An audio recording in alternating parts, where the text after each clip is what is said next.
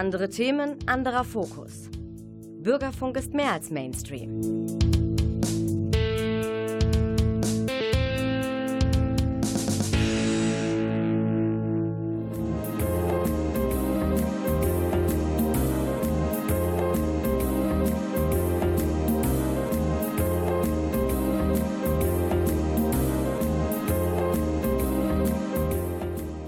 Der Lesewurm. Neues vom Buch- und Hörbuchmarkt.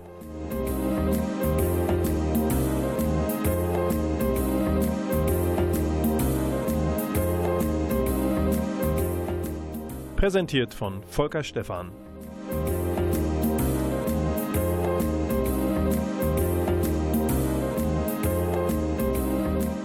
Der Lesewurm kriecht auch im September in eure Gehörgänge und freut sich, dass ihr wieder alle mit an Bord seid.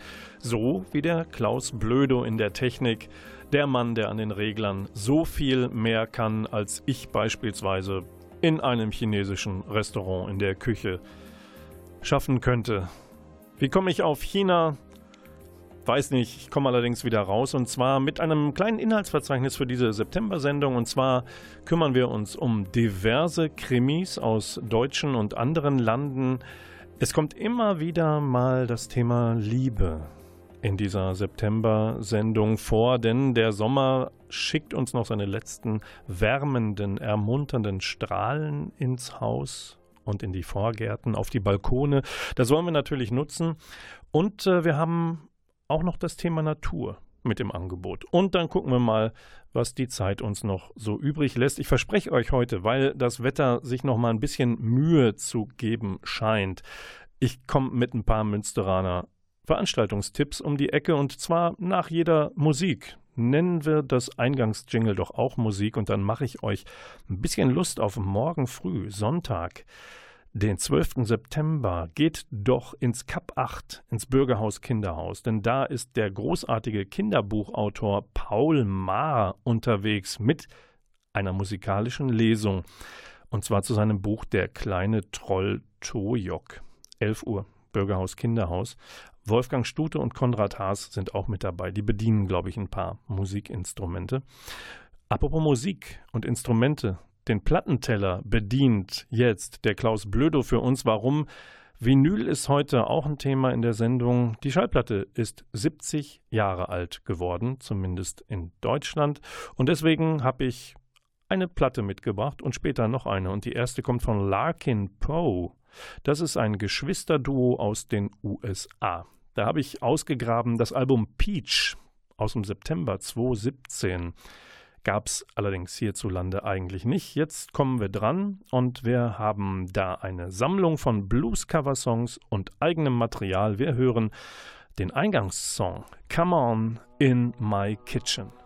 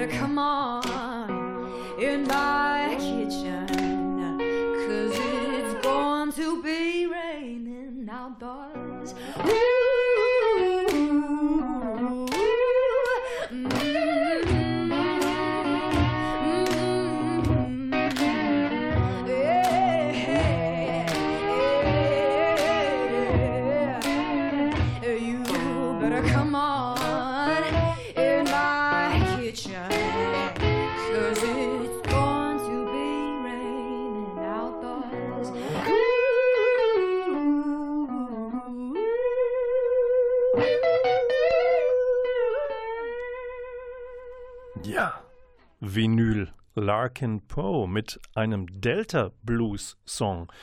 Das Original aus dem Jahre 1937, damals vom US-amerikanischen Gitarristen Robert Johnson. Ja, wir machen weiter. Alles hat mit irgendwie mit Liebe zu tun. In dieser September-Sendung des Lesewurms habe ich gesagt, warum dann nicht beginnen bei der ersten Buchvorstellung unserer kleinen Kultursendung mit dem Buch von Barbara Frandino. Das hast du verdient erscheint gerade frisch im Folio Verlag in der Übersetzung von Karin Fleischandal. Ja, da geht es um die Liebe und wie sie in Trümmer zerfällt. Das, was wir da haben, ist das Gegenteil einer Liebesgeschichte, aber dabei auch schmerzlich schön erzählt. Schön ist vielleicht jetzt nicht der richtige Ausdruck für diese Geschichte, die damit beginnt, dass eine Ehefrau ihrem Mann dabei zusieht, wie er von einer Leiter fällt. Und dann wartet sie und tut nichts, um dann irgendwann aufzustehen, zu ihm zu gehen, Rettungswagen anzurufen. Die nüchterne Diagnose aus dem Krankenhaus, die später folgt, nachdem sie erstmal wieder ins Haus gegangen ist und dann in ein Café, um einen Kaffee zu trinken und dann ins Hospital zu gehen, um zu gucken, wie es ihrem Mann geht. Die nüchterne Diagnose lautet Herzinfarkt. Und wenn es eine schnellere Einlieferung gegeben hätte, hätte das durchaus den Heilungsprozess begünstigen können. So bleiben bei dem Ehemann, der übrigens im Fernsehgeschäft relativ erfolgreich unterwegs ist, gesundheitliche Einschränkungen übrig.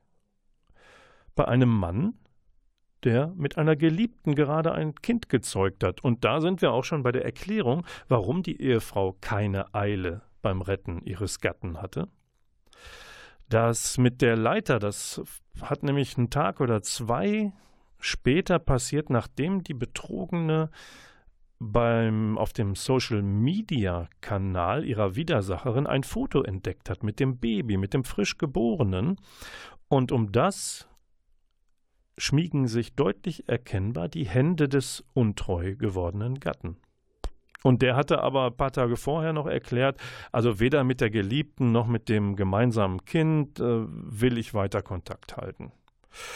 Nun, da kommt so ein Leitersturz einer nach Rache sinnenden, enttäuschten Frau gerade recht. Ein Baby übrigens aus dieser Liaison, das dem Ehepaar selbst verwehrt geblieben ist, auch wegen einer Abtreibung in den Anfängen der Beziehung. Gut, aber so einfach macht die Autorin, die übrigens Journalistin und Drehbuchautorin ist, Barbara Frandino, so einfach macht sie es uns in der Geschichte nicht. Es, die Betrogene allein ist jetzt nicht automatisch die Gute. Was sie denkt und fühlt und wie sie den nach Hause entlassenen Mann dann ihre Abneigung spüren lässt, das macht sie eben nicht zur Heiligen. Im Gegenteil. Der Hass ist auf beiden Seiten, wird dargestellt, und wie er geschildert wird, dieser Hass, das lässt einen schaudern. Ich muss zugeben, aber nicht selten habe ich darauf gewartet, auf die nächste Ungeheuerlichkeit, die nächste Gemeinheit, die Barbara Frantino uns präsentiert. Denn die Spirale der Antipathie, die hat auch was Anziehendes an sich. So, das war vielleicht ein etwas ungewöhnlicher Auftakt für die Liebesgeschichten. Im Lesewurm machen wir vielleicht schnell einfach mal Musik und da kommen wir zu einem Mann, der ähm, schon lange nicht mehr unter uns ist. Franz Schubert, der hat auch so die eine oder andere Liebesgeschichte hinter sich gehabt. Und wen, wer nimmt sich äh, diesen Komponisten vor. Es sind Kai Schumacher und Giesbert zu Kniphausen. Die haben ein gemeinsames Album rausgebracht, das nennen sie lustigerweise Lass irre Hunde heulen. In der neuen Meisterreihe bei Edel erscheint das. Schumacher ist Pianist, einer der interessantesten der neuen Klassik und Giesbert zu Kniphausen ist als Singer-Songwriter in der Szene ein Begriff und die haben sich Lieder vorgenommen und von Schubert und die präsentieren sie mal ganz anders. Wir hören uns an das Lied Aufenthalt.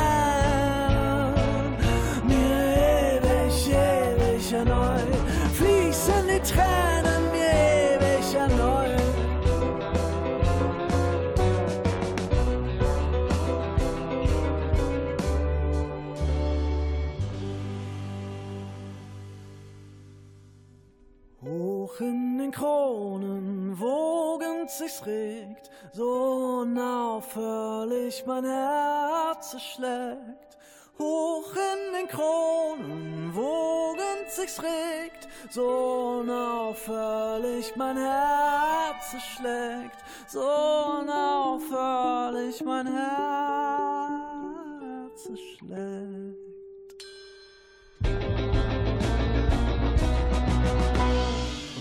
des Felsen, du altes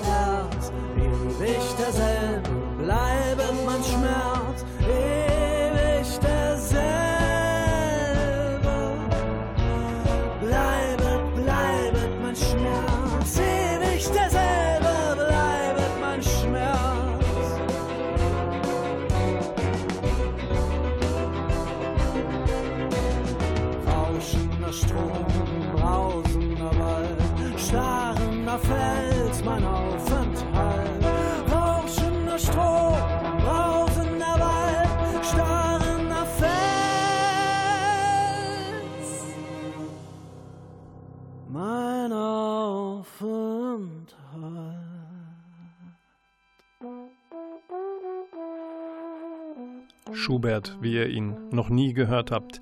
Hier im Lesewurm, das waren Kai Schumacher und Giesbert zu Kniphausen mit einem Track Aufenthalt aus dem Album Lass irre Hunde heulen, frisch gepresst, in den Läden zu haben. Der Lesewurm kümmert sich ein bisschen um Liebe. Auch die soll in den Krimis, die ich euch jetzt ans Herz lege, nicht zu kurz kommen. Ich beginne mit äh, Helga Gläsener, die stumme Tänzerin ist gerade bei Ro, Ro, Ro erschienen und ähm, Helga Glesner kennt man vielleicht als Autorin des Bestsellers Die Safran-Händlerin. Jetzt aber geht's um einen St. Pauli-Krimi und zwar aus der Zeit der Weimarer Republik, Ende der 20er Jahre.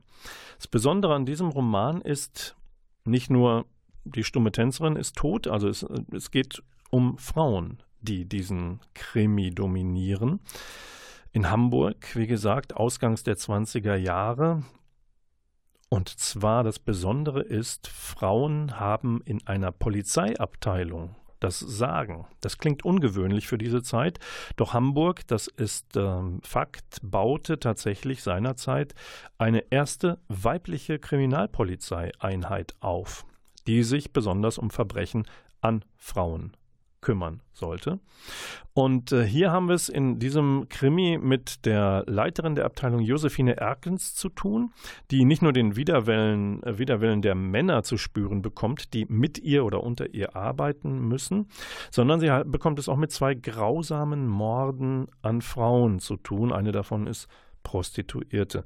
Erkens will in ihrer Funktion nicht alleine bleiben, sondern nutzt den Mord an der Tänzerin, um sich weitere Frauen zur Verstärkung an ihre Seite zu holen.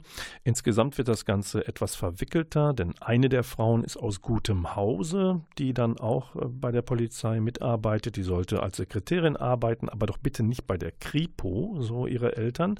Und ein anderes Pärchen in dieser Abteilung ist auch noch lesbisch. Das ist für die Weimarer Republik in Hamburg ausgangs der Zeit schwierig, aber es funktioniert. Das ist ein spannender Plot und eine gut zusammengesetzte Einheit von Polizistinnen. Lesenswert. Nächster Krimi. Eingangsfrage. Wer ist Victor Lessard? Belesene bitte aufzeigen. Klaus, bitte.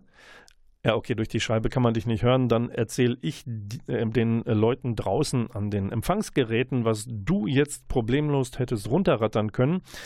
Victor Lessard, das ist harter Tobak, erwartet den Mann, die Hauptfigur eines Krimis, der seinen Job bei beim Morddezernat in Montreal, Kanada, eigentlich geschmissen hat. Warum macht er das? Nach ein paar Fällen. Er will sein Leben in Ordnung bringen.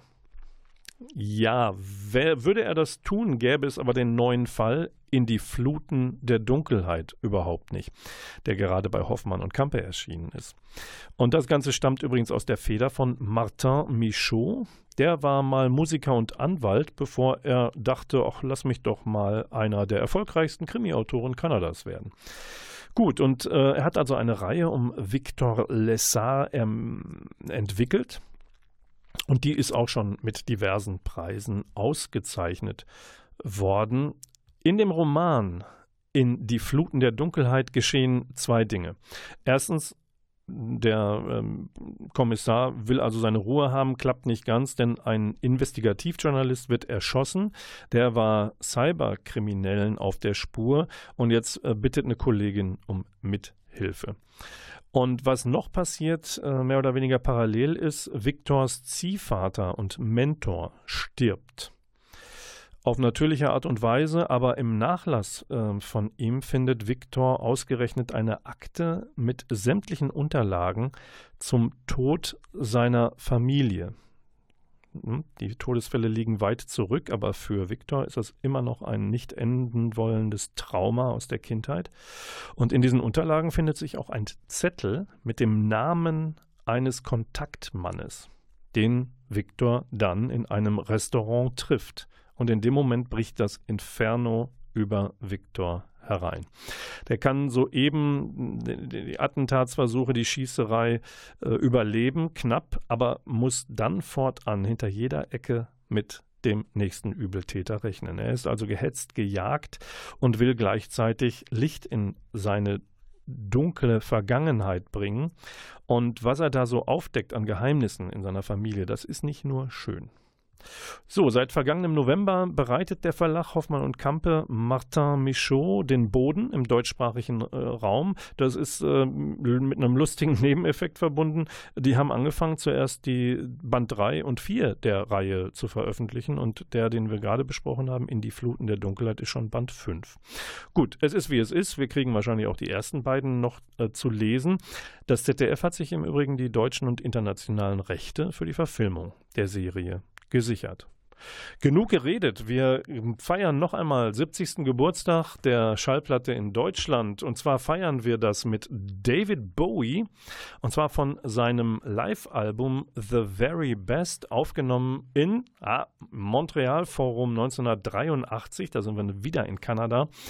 Das Ganze mitgeschnitten auf der Serious Moonlight Tour. Das Ganze liegt jetzt erstmals auf Vinyl, Vinyl vor und wir hören darauf, daraus den unglaublich bekannten Song Let's Dance.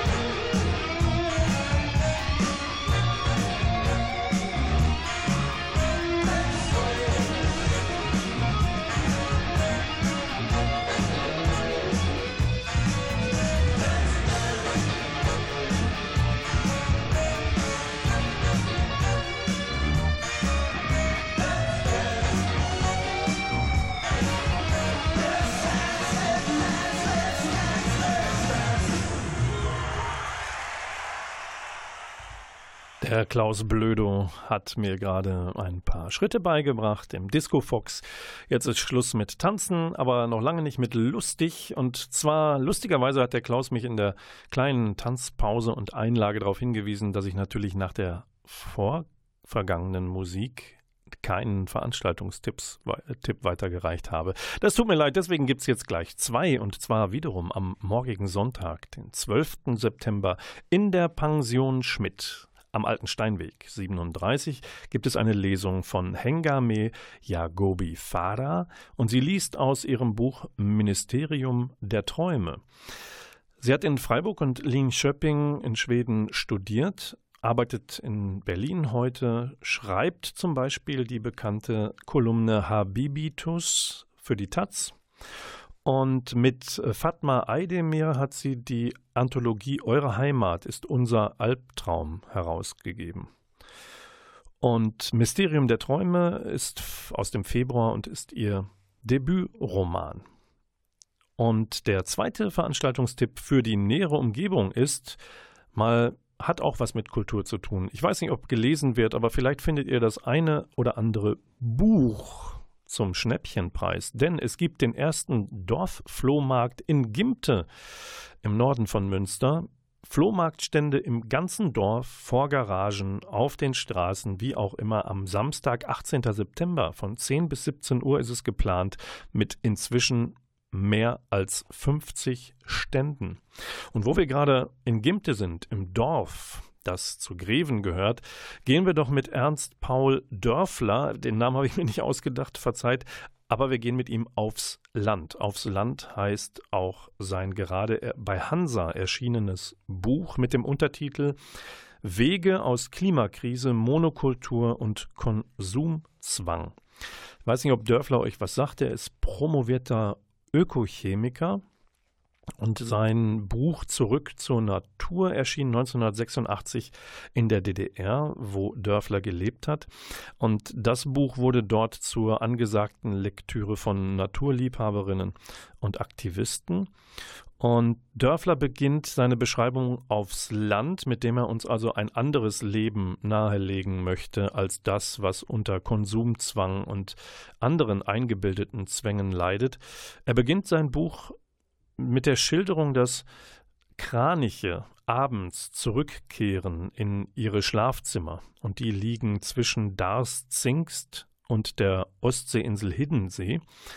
Und so beginnt Dörfler seine Ideen für ein Leben in und mit der Natur, von der wir uns in vielen Bereichen und Aspekten entfremdet haben. Nicht nur entfremdet, sondern wir zerstören sie natürlich auch seit geraumer Zeit. Dörfler setzt da etwas gegen und er empfiehlt uns, dass wir Natur mit Haut und Sinnen erfahren sollen und Natur hilft uns dabei auch bei der Pflege unserer Seele. Und wenn, und seine These ist, die heranrollenden Krisenlawinen, die uns erreichen, ob sie nun mit Umwelt zu tun haben oder aus dem Reich der Mikroben stammen, sind letztendlich nichts anderes als der Ausdruck unserer Sinnkrisen, so Dörfler. Allerdings gibt es auch Hoffnungsschimmer, weil er sagt, die Universität Natur, dort können wir lernen, Natur neu lernen und uns selbst aus unserer Krise befreien. 1984 hat äh, Dörfler übrigens seinen Job als Ökochemiker in der DDR geschmissen, weil er seine Erkenntnisse zum Beispiel über den Raubbau an der Natur und die Alarmsignale aus der Umwelt nicht kundtun durfte. Er konnte das, was er wusste und gelernt und erfahren hat, also nicht anwenden, um den Menschen zu ändern, um ihm zu helfen und die Natur zu bewahren. Darum nahm er dann das Angebot an, eine absolute Schrottimmobilie auf dem Land zu beziehen und wieder herzurichten. Nun ist es klar, dass es schwierig ist, ähm, uns Eingeborene der Megacities alle zum Umzug aufs Land zu bewegen. Dann würde das Land ziemlich voll und die Natur noch mehr darunter leiden. Wie sollte die das dann überleben. Und so macht Dörfler beides. Er empfiehlt natürliches Leben im Dorf für die, die können oder die einen Platz gefunden haben oder rausziehen möchten. Und er empfiehlt, mehr Natur in die Städte zu bringen.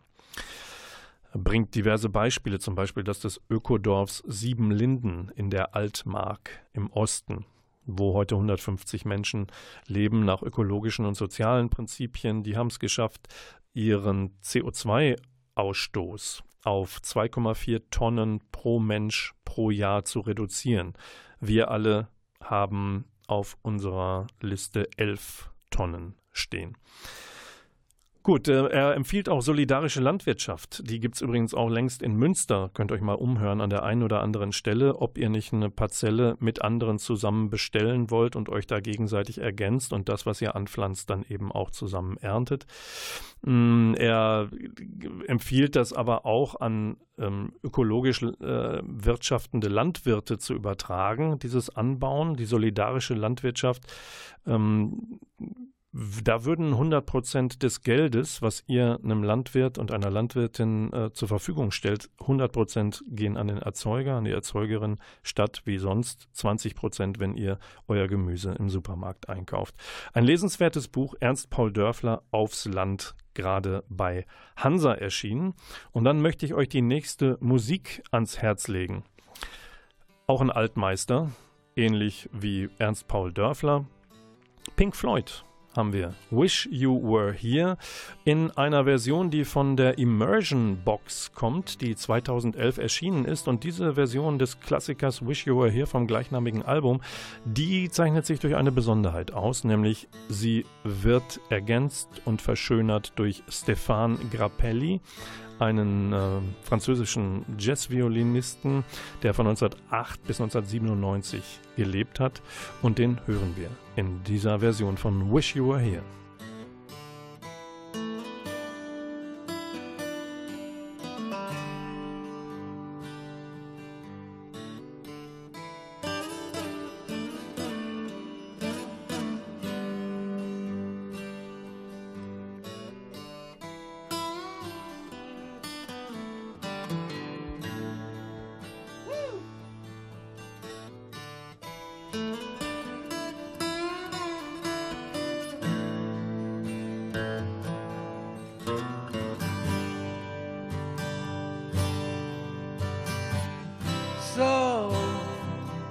So you think you could tell Heaven from hell Blue skies from pain. Can you tell a green field From a cold steel rail? A smile from a veil. Do you think you can tell?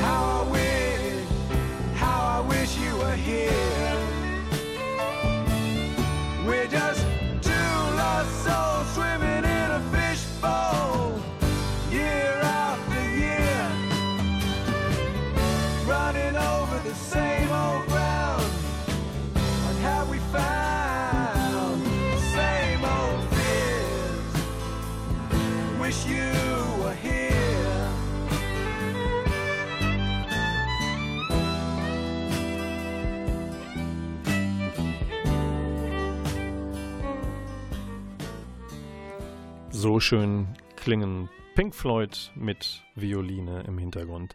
Herzlich willkommen zurück im Lesewurm der September-Sendung und jetzt gibt es ganz kurz noch einen Veranstaltungstipp. Musik. Morgen am Sonntag, 12. September ab 20 Uhr im Hot Jazz Club am Hafenweg spielt Alan Cohen und zwar in Begleitung der norwegisch-deutschen Sängerin und Instrumentalistin Liv Solveig. Singer-Songwriter Musik. Viel Spaß dabei. Viel Spaß auch jetzt mit der Top 5, den Hörbuchcharts des Monats September im Lesewurm. Wir gucken auf den Platz 5. Da hören wir vielleicht in der nächsten Sendung auch mal einen Ausschnitt von Christian Brückner und das wilde Jazzorchester. Was haben die gemacht? Die haben Rudyard Kiplings Das Dschungelbuch als Erzählkonzert aufgenommen. Ist eine wunderbare Geschichte, erscheint bei Sauerländer Audio auf einer CD, Platz 5. Auf Platz 4 wird es spannend. Johannes Steck liest von Simon Beckett Die Verlorenen, erscheint bei Argon. Worum geht's in dem Fall? Es gibt einen Polizisten, einen Londoner Jonah Colley, der hat bis heute den Verlust seines Sohnes Theo vor zehn Jahren nicht verwunden. Der Junge ist einfach verschwunden und Jonah fühlt sich schuldig, weil er ist am Spielplatz eingeschlafen. Als er aufwachte, war der Junge weg. All das bricht wieder hoch. Zehn Jahre später, als sein Freund Gavin, der ihm damals zur Seite stand und seither, ihn zu einem mysteriösen Treffen in ein Hafengebiet Londons bittet. Dort findet Jonah eine ganze Menge Leichen, auch die von Gavin. Nun ist Jonah selbst Polizist und sollte dadurch irgendwie einen guten Ansatz haben, Licht ins Dunkel zu bringen. Nur er ist für die ermittelnden Kolleginnen und Kollegen eigentlich auch ein Verdächtiger. Verworren, verworren, spannend und eine unglaubliche Auflösung. Simon Beckett, der David Hunter und diese Reihe erfunden hat, jetzt mit einer neuen. Top 3 wir haben eine Autorinnenlesung und zwar von Isabel Bogdan. Die stellt uns vor Mein Helgoland, auch bei Argon erschienen. Bogdan ist eigentlich eine prämierte Übersetzerin, zum Beispiel von Nick Hornbys Werken. Und dann schrieb sie 2016 den Roman Der Pfau. Der wurde gleich ein Bestseller. 2019 ließ sie Laufen folgen und jetzt eben ihre Betrachtung der Insel Helgoland. Und eingewoben in diese sympathischen, humorvollen, aufhellenden ähm, Schilderungen Eingewoben sind da Gedanken, Betrachtungen des auf Helgoland geborenen Schriftstellers James Krüss. Und die werden gelesen von Christoph Maria Herbst. Wir kommen zu Platz 2, wenn ich mich nicht verzählt habe. Nach drei kommt zwei. Svenja Pages liest da von Therese Lambert Die Rebellin. Das erscheint bei Audiobuch Freiburg. Und da geht es um die faszinierende, intellektuell brillante Lou Andreas Salome. Die galt Ende des 19. Jahrhunderts als eine der klügsten Frauen ihrer Zeit und hatte zu tun mit Paul Reh, mit Nietzsche. Wem sie allerdings erlag und in wen sie sich verliebt hat, das war der junge Rilke. Mit dem fängt sie was an.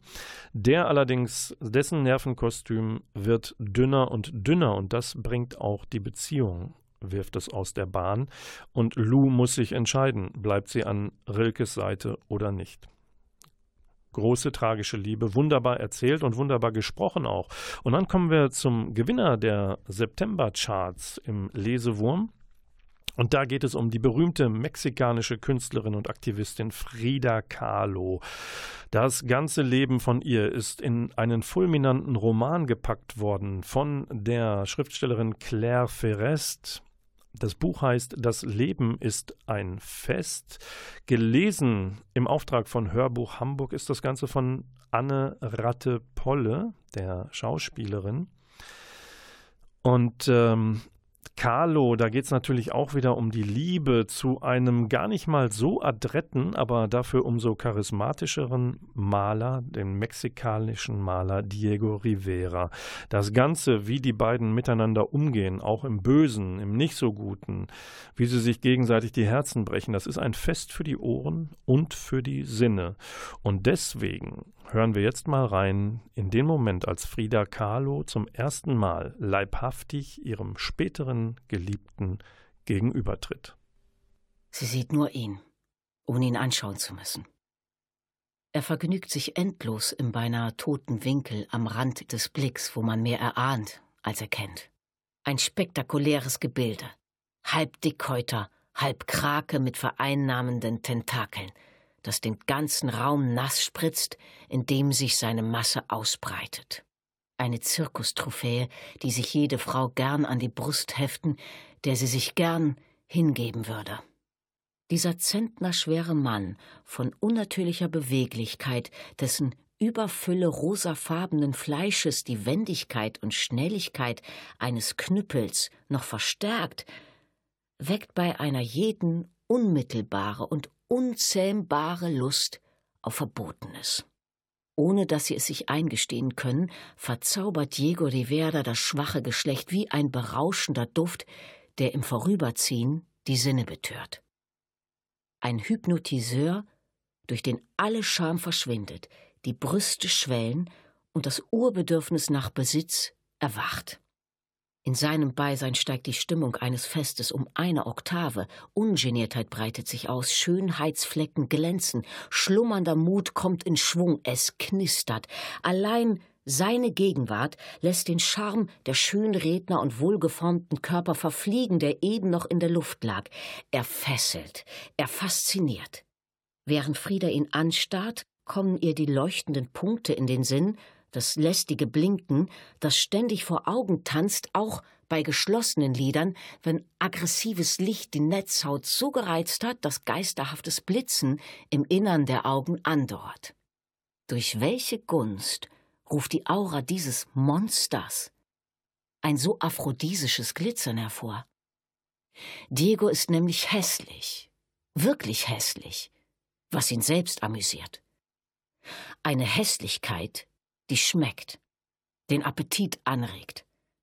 Man möchte in den dicken Bauch hineinbeißen, sich die Zähne schmutzig machen, seine kräftigen Finger lecken, mit der Zunge über seine zu weit auseinanderstehenden dunklen Glubschaugen fahren.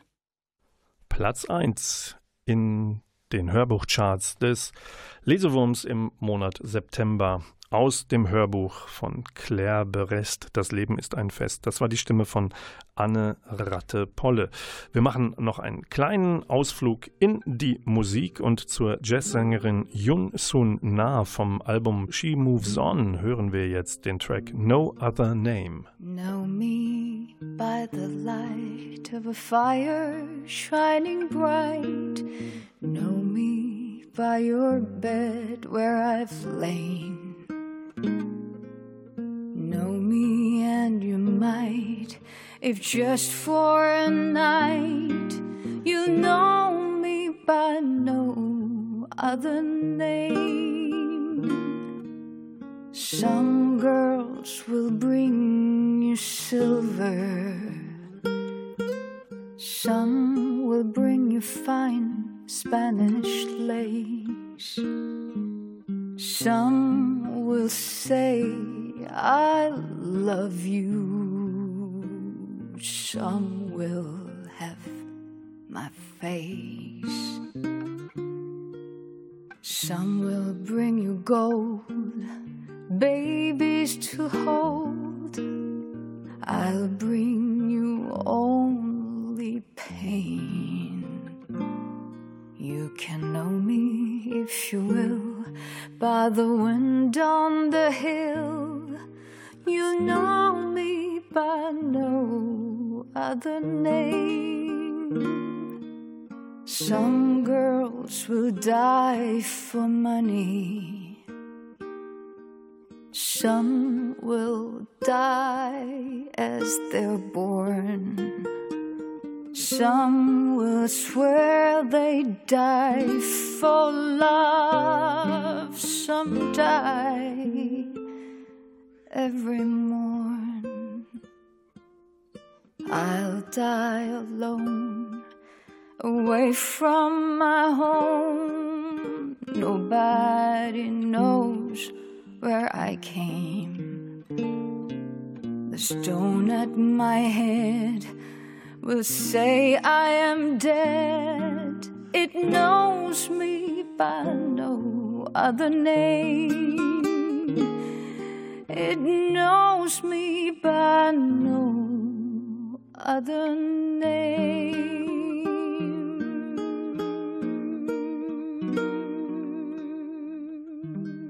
Yun Sun Na. Eine Freude, Sie im Lesewurm zu haben. Der Lesewurm kommt schon auf die Zielgerade und empfiehlt euch, doch zu Mord am Hellweg zu gehen. Zu Europas größtem internationalen Krimi-Festival, das ein Intermezzo eingeschoben hat. Corona-bedingt gibt es nicht das volle Programm, das schon 2020 stattfinden sollte. Jetzt gibt es ein bisschen was und Mord am Hellwig hat die Münsteraner Autorin Gisa Pauli eingeladen. Am 23. Oktober liest sie aus ihrem aktuellen Mama Carlotta-Krimi Lachmöwe und zwar in Bad Sassendorf in der Kulturscheune Hofhaule. Beginn 19.30 Uhr. Der Lesewurm sagt Tschüss mit einem letzten kurzen Tipp. Wenn ihr noch zur Schule geht, und ihr möchtet mal mit euren Lehrerinnen und Lehrern lachen oder über sie lachen, dann empfehlt ihnen doch mal die Lektüre von Mark Hoffmanns Reihe um den Deutschlehrer Gregor Horvath. Da gibt es inzwischen zwei Fälle. Der, den ersten seit Februar heißt Der Mathelehrer und der Tod. Da ist einer aus dem äh, Schulgebäude geflogen. Und jetzt gibt es auch schon den zweiten Fall Horvath und die verschwundenen Schüler geht um eine Freiburger Schule, die machen einen Ausflug in den Schwarzwald und da kommen Schülerinnen und Schüler abhanden. Ei, ei, ei. Das war der Lesewurm für den Monat September. Wir hören uns wie immer wieder im Oktober, der zweite Samstag, dort ist der neunte. Dann schaltet doch bitte wieder ein hier auf Antenne Münster. Die ganze Sendung produziert vom Medienforum Münster mit der gütlichen Beigabe von Klaus Blödo in der Technik. Der Rauschmeißer, ich muss noch anderthalb Sätze dazu sagen, denn wir hören jetzt Johannes Brahms. Wir steigen mit Klassik aus. Ja, so ist das. Er soll seine dritte Sinfonie geschrieben haben, als er sich leicht verguckt hatte. Auch hier wieder das Thema Liebe. Opus 90 ist es. Wir hören gleich den berühmten dritten Satz Poco Allegretto, das Ganze voller Schmerz und Sehnsucht und das Ganze auch als Filmmusik verwendet, zum Beispiel für den Film Lieben Sie Brahms aus dem Jahr 1961 mit Ingrid Bergmann, Anthony Perkins, Yves Montand, eine Dreiecksbeziehung. Sämtliche Brahms-Sinfonien, derer vier, bringt Berlin Classics in diesem Monat über Edelkultur heraus. 4 CD-Box und die orientiert sich an genau den Brahmschen Sinfonien. Dirigent ist niemand geringerer als Christoph Eschenbach, der ist nicht irgendwer in der Klassik, der hat schon 88, ab 1988 mit dem Symphony Orchestra in Houston den ganzen Reigen eingespielt und jetzt tut er das mit dem Konzerthausorchester Berlin in genau dem Konzerthaus am Gendarmenmarkt. Da ist er jetzt Chefdirigent. Zwei Aufnahmen vor Publikum, zwei wegen Corona vor leerem Haus. Bestellt euch die Box oder guckt ab Mitte September in den Plattenläden eurer Wahl. Volker Stephan verabschiedet sich gemeinsam mit Klaus Blöde und dem dritten Satz aus der Sinfonie Nummer 3 von Johannes Brahms. Musik